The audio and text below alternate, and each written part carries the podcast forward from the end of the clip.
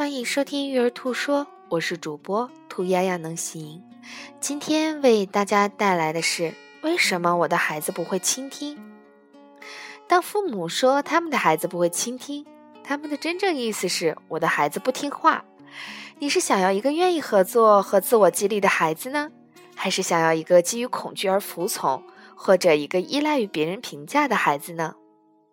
当孩子不听话的时候，可能就是你在说教。或者你在命令而引起典型的权力斗争，你说做什么，你的孩子说或用行动表示不做什么。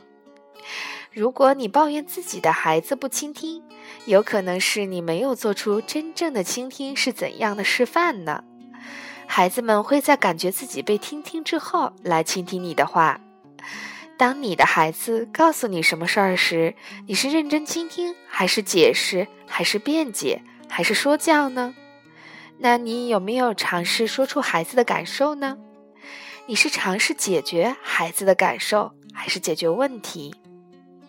所以，当我们抱怨我们的孩子不会倾听的时候，我们要反思，是不是平时我们做好了倾听别人的榜样？其次呢，一定要避免说教。这里呢，托丫丫给大家分享一个比较好用的方法。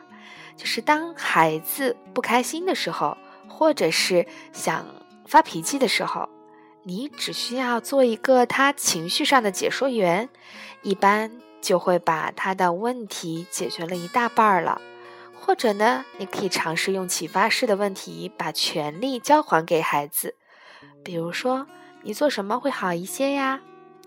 所以，当我们抱怨我们的孩子不会倾听的时候，我们首先应该迈出第一步。用我上面讲出的两个方法，来首先倾听孩子。感谢你的收听。